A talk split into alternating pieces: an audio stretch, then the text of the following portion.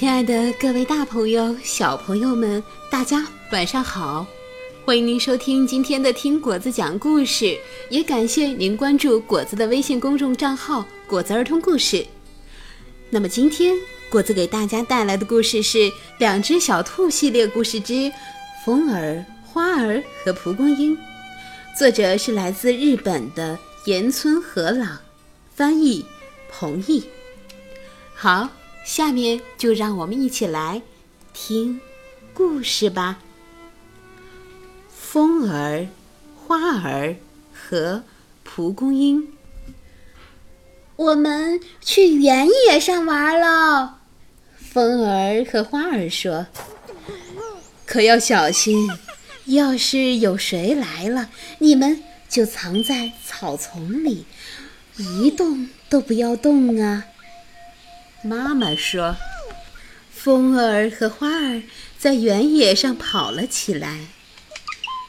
原野上是一片广阔的蓝天。风儿闻着天空的味道，花儿闻着原野的味道。原野上开满了黄灿灿的花儿。哇，好漂亮呀！”花儿站住了。你好，我叫花儿，你叫什么呢？花儿这样问道。蒲公英。不知从什么地方传来了一个声音：“有人在，一动都不要动。”风儿马上蹲了下来。花儿，好美丽的名字呀！从蒲公英的花上探出头来的是。异色瓢虫，我呀，我好喜欢蒲公英那黄灿灿的花。说完，异色瓢虫就唱起来了：“蒲公英噗噗噗，蒲公英噗噗噗。”这时，一只小蝴蝶飞了过来。有谁过来了？一动都不要动。花儿也马上蹲了下来。我呀，好喜欢蒲公英那甜甜的花蜜。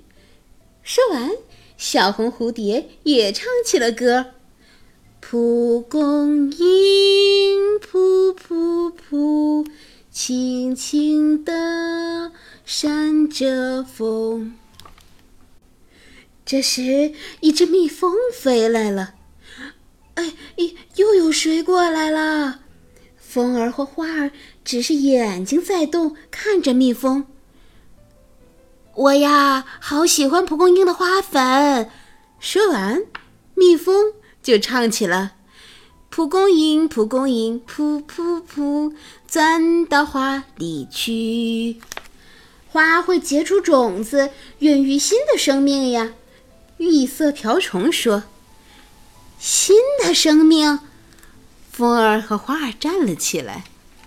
蒲公英，噗噗噗，你要飞到哪里去？异色瓢虫、小红蝴蝶和蜜蜂一起唱起了歌儿。风儿和花儿也跟着唱了起来。于是。风吹了过来，吹散了绒毛小伞。风会传播种子呢。